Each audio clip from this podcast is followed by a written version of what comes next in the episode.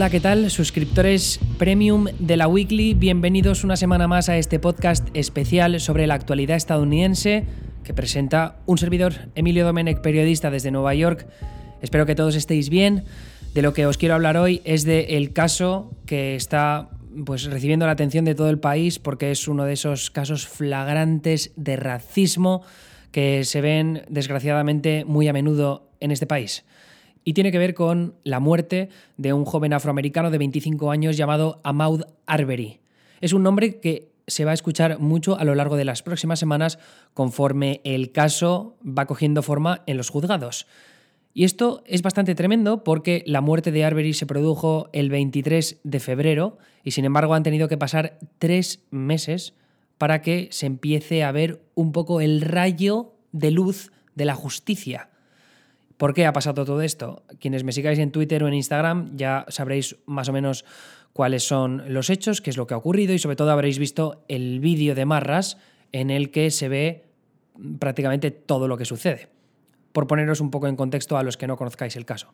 Ahmaud Arbery es, ya digo, un hombre afroamericano de 25 años que estaba corriendo cerca de su casa en el condado costero de Glynn, en Georgia, y lo que sabemos de esa jornada del 23 de febrero en realidad tiene que ver todo con las declaraciones que han dado testigos o los mismos implicados en la muerte, la familia McMichael, de la que hablaré ahora a continuación. Pero esto es importante porque la única referencia que tenemos de amigos o familiares de, de Arbery es que él salía a correr habitualmente, poco más. Entonces, todo lo demás hay que tener en cuenta que son versiones de los hechos que pueden no ser la historia completa y que quizá con el paso de las semanas y conforme el caso se desarrolle en los juzgados, pues tengamos una versión más completa incluso bastante diferente de la que tenemos en estos momentos. Pero voy a hacer un poco una reconstrucción de los hechos, eh, sin citar por ahora quiénes son las fuentes de esos hechos, pero para hacer una reconstrucción lo más aproximada posible de lo que saben los medios de comunicación hasta ahora. Arbery estaba corriendo, ya digo, cerca de su casa donde vivía con su madre y se metió en una casa en construcción que provocó que un vecino llamara por teléfono al 911, el teléfono de emergencias, y avisara de que había un hombre que se estaba metiendo en una propiedad privada. Arbery siguió corriendo y después pasó por delante de la casa de la familia de los McMichael. En la casa de los McMichael estaba Gregory McMichael, de 64 años, un hombre blanco, que le ve y enseguida piensa que se trata de un sospechoso de estar robando en la zona últimamente, porque se ve que se han producido una serie de robos, hurtos en, el barrio de forma reciente y entonces él automáticamente piensa que se trata de esa persona porque eh, una cámara de vigilancia lo pilló recientemente. Entonces, ¿qué es lo que hace McMichael? Se mete corriendo en su casa, avisa a su hijo Travis McMichael de 34 años y le dice, acabo de ver al sospechoso de los robos hurtos, vamos a por él. Entonces, Gregory se va a su habitación, coge su Magnum 357 y su hijo Travis coge una escopeta. Se suben juntos a un pickup y junto a un tercer vecino se van a perseguir a Arbery que sigue corriendo por el barrio. Una vez alcanzan a Arbery, le piden que se detenga en varias ocasiones y Arbery no les hace caso.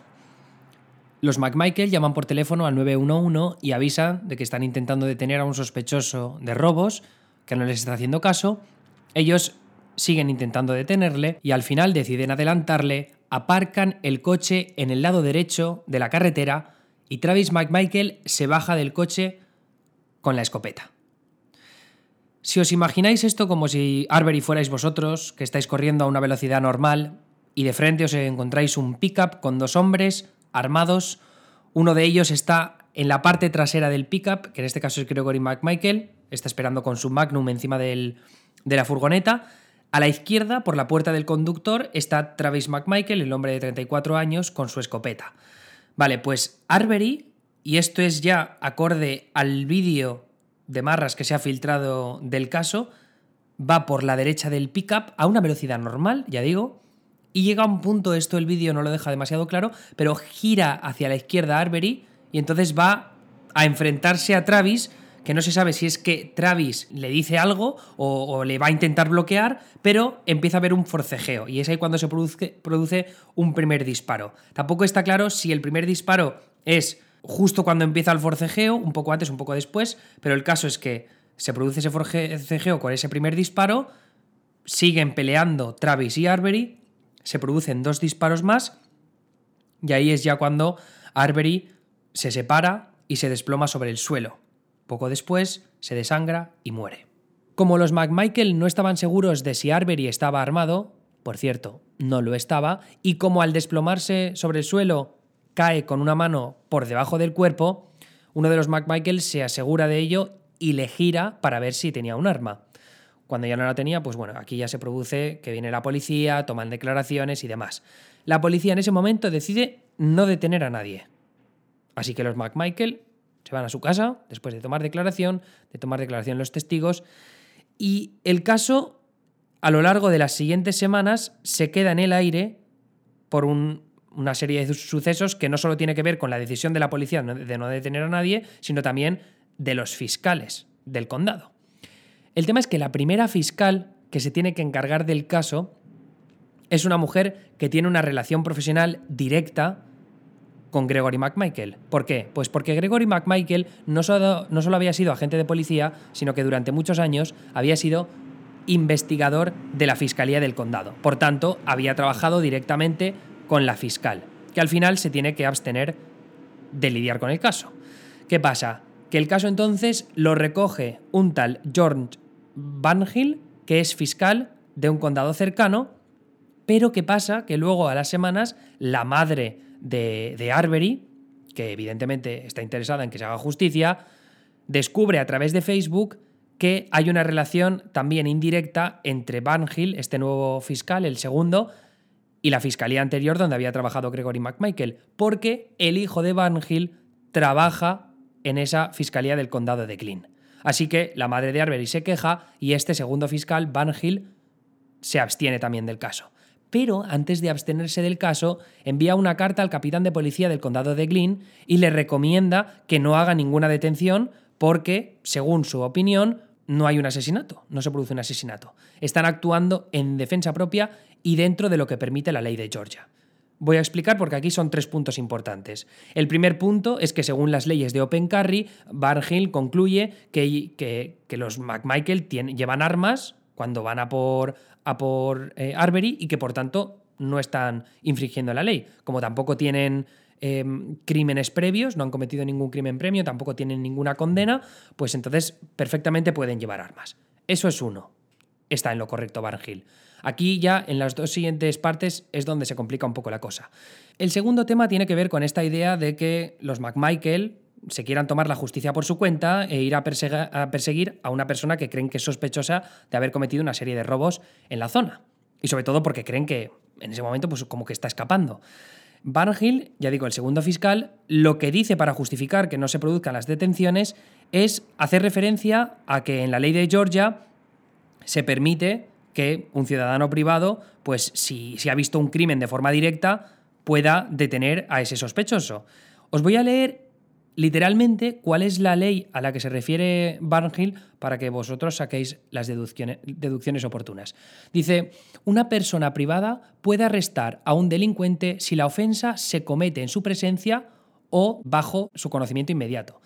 Si la ofensa es un crimen y el delincuente está escapando o intentando escapar, una persona privada puede arrestarlo si tiene una razonable o una probable eh, razón de sospecha. Así que en este caso, la, única probable o razonable razón de sospecha sería que han visto que se parece a una persona que, es, eh, que ha estado robando en la zona. Vale, pues aquí vamos a explorar un poco por qué sospechan que esta persona, en este caso eh, Arbery, ha estado robando en el barrio recientemente. No sé si os acordáis lo que os he comentado antes de la casa que estaba en construcción. Bueno, pues resulta que esta casa en construcción tiene una serie de cámaras que se activan cuando la gente pasa por ellas, ¿vale? Entonces, según lo que he estado leyendo en CNN, eh, la persona que es dueña de esta casa tenía grabaciones de, la, de, un sospechoso que había estado robando. Se ve que uno de los robos que se produjo poco antes de, la muerte de Arbery, en, en esos días, según lo que cuenta el dueño de esta casa en construcción, era un equipo de pesca por valor de 2.500 dólares que alguien había robado. Este dueño de la casa en construcción tiene grabaciones de ese sospechoso de haber efectuado el robo, pero no lo ha querido filtrar a la prensa, así que no tenemos referencias de qué aspecto tiene. Así que eh, eso es el, único indicio que existe de que los McMichael pudieran tener una referencia visual de un posible sospechoso. El otro robo que se, ha que se ha producido en el barrio recientemente, hay que remontarse a primeros de enero, porque se ve que cerca de la casa de los McMichael, en una furgoneta que, se había, que, estaba abierta, alguien había robado una 9 milímetros que había dentro.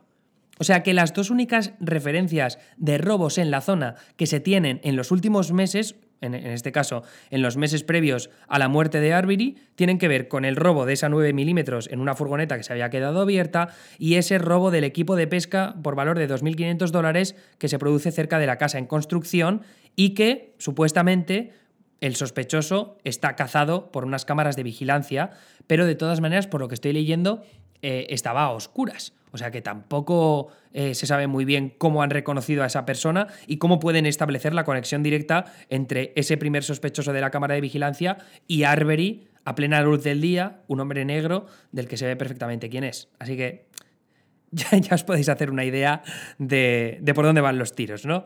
Ves a un negro y ya asumes directamente que puede ser un ladrón o, en este caso si lo has visto en una cámara de vigilancia y, resulta que el que sale en la cámara de vigilancia es negro, ya haces el vínculo directo y dices, ¡pum! Es este, seguro, hay que ir a por él. Y hay que ir a por él armados. Manda cojones. En fin, eh, ese es un poco el resumen de, de, lo que tiene que ver con el hecho de que se intentaran tomar la justicia por su cuenta, pero luego falta el último punto importante, el tercer punto que usa Van Hill, el segundo fiscal, para justificar que no se produzcan detenciones, que tiene que ver con el hecho de la defensa propia. Eh, lo que argumenta Bargil es que cuando mm, Arbery se está dirigiendo hacia el pickup, y esto es algo que podéis ver en el vídeo que os lo voy a enlazar en la newsletter, lo que dice es que mm, Arbery se está desplazando por la derecha del pickup y de repente gira 90 grados y ataca a Travis McMichael, que entonces actúa en defensa propia y usa la escopeta para defenderse.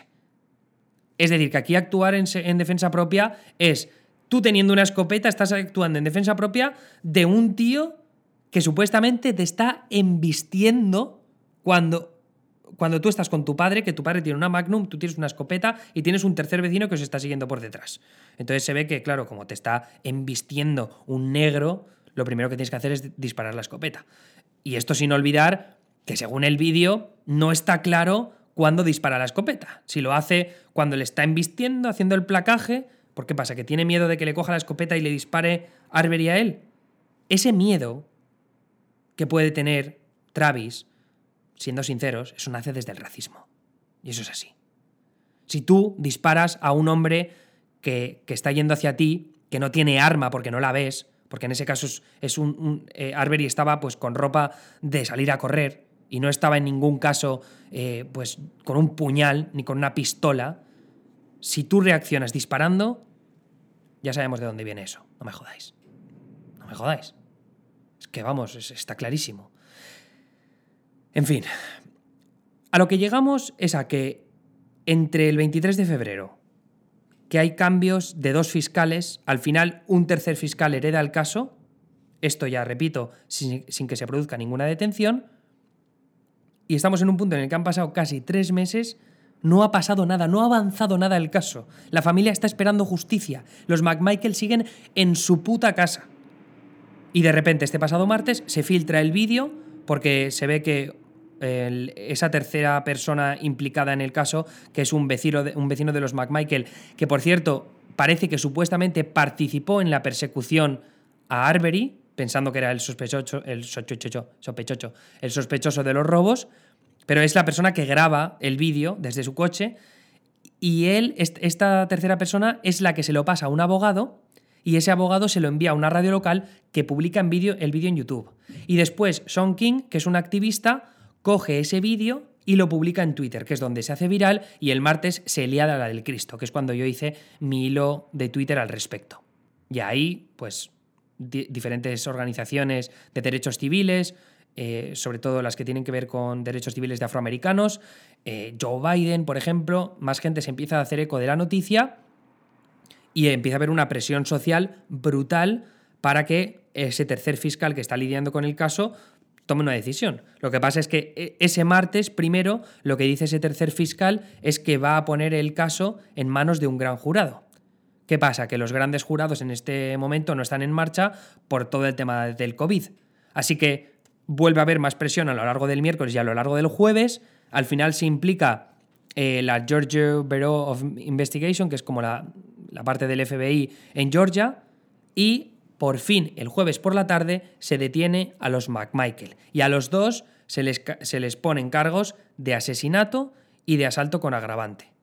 Así que en esta situación estamos ahora, pero si no se llega a filtrar el vídeo, ¿qué coño pasa? ¿Este caso se queda así en el aire para siempre?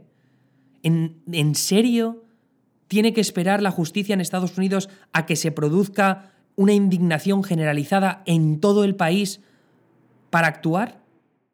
Me parece indignante todo lo que ha ocurrido y espero que esto no derive en, pues de alguna forma, en que se vayan de rositas los McMichael, porque es que ha pasado en ocasiones previas, sobre todo en lo que tiene que ver con policías, que al final salen indemnes de este tipo de situaciones. Pero bueno, teniendo en cuenta que, que los McMichael, solo uno de ellos era ex agente de policía o ex investigador también, Mm, no creo que pueda suceder algo parecido. Pero bueno, peores sorpresas nos hemos llevado en este país. En fin, em, ese es un poco el resumen de la situación. Espero haberlo explicado bien y que os quede claro. Pero ya digo que lo podéis complementar ya sea con, con mi hilo de Twitter o con el vídeo que os voy a adjuntar, que yo creo que es bastante esclarecedor sobre todo lo que ocurrió. Pero evidentemente lo importante a partir de ahora es que se sepan más sobre los hechos sucedidos, ¿no? Porque aquí tenemos las declaraciones de unos cuantos testigos, pero se tienen que hacer públicos muchos más detalles y ver qué es lo que aportan, ya sean las cámaras de vigilancia de esa casa en construcción, de más vecinos que puedan aclarar qué es lo que sucedió exactamente ese día, si alguien vio más eh, ese intento de parar a Arbery y de cómo se desarrollaron los acontecimientos. Pero una de las partes importantes también va a ser algo que hace referencia a Barnhill en su carta a la carta de policía del condado de Glynn, porque él lo que menciona es que él piensa que Arbery estaba atacando a Travis McMichael porque tenía un historial de salud mental, que es algo que a nivel público todavía no hay demasiadas referencias, pero también de un pasado como delincuente. ¿Por qué? Pues porque se ve que Arbery había sido detenido en el pasado por haber llevado un arma de fuego a un campus de un instituto para, en un partido de baloncesto y se ve que al tratar de huir de la policía cuando vieron que tenía el arma, eh, pues era obstrucción, en este caso, a un agente de las fuerzas de seguridad del Estado y entonces eh, por eso le condenaron a cinco años de libertad condicional. Después hizo un hurto y por tanto violó la libertad condicional y tenía pues varios crímenes en su historial. Entonces esto es lo que hizo que Van dedujera que había una naturaleza agresiva por parte de Arbery y que por tanto él dedujera que, estaba embistiendo a Travis McMichael y que entiende por tanto que, que Travis estuviera ejerciendo defensa propia al dispararle con la escopeta. En fin, eh, esto ya digo que es algo que, sabremos más detalles en las próximas semanas conforme el caso eh, vaya avanzando en los juzgados. Así que lo voy a dejar ahí. Eh, ya haré alguna actualización si es que es necesario en la newsletter del domingo. Y lo único, lo último que quería deciros es que me gustaría saber si esta, este día de la semana, concretamente el viernes por la mañana, os parece bien para seguir adelante con este podcast especial, si os parece bien que, que, este sea el día en el que os lo envíe. A mí de momento me está viniendo bien porque los miércoles voy de culísimo con el vídeo de, de neutral, pero si en, el caso de que lo preferirais tener el miércoles, también podría ser una opción. A mí lo único que me da un poco de miedo es que, como yo saco la newsletter el domingo por la noche, que entre el lunes y el martes, que el martes por la noche es cuando lo grabaría, no se produzcan demasiados acontecimientos y no tenga mucho que contaros. Entonces, eh, igual es más interesante que este podcast especial salga los viernes y que pueda tocar un tema que se haya desarrollado por la semana y que, y que sea realmente especial. Y, luego la otra cosa es que no sé si visteis, si os llegó un email, pero a partir de ahora, los lunes, sacaré siempre como un, un foro de debate para hablar sobre algún tema en específico. Y yo creo que sobre todo que tenga relación con la newsletter del, lunes, que os haya dado tiempo un poco a digerirla y a debatir, ya sea conmigo, haciéndome preguntas, o con el resto de los suscriptores premium, porque al fin y al cabo solo sois vosotros los que tenéis acceso tanto a leer los mensajes que se pongan en ese foro como a comentar. Así que, sin más dilación, os dejo hasta el domingo. Espero que estéis bien, ya digo, y, en fin, un abrazo. Hasta luego.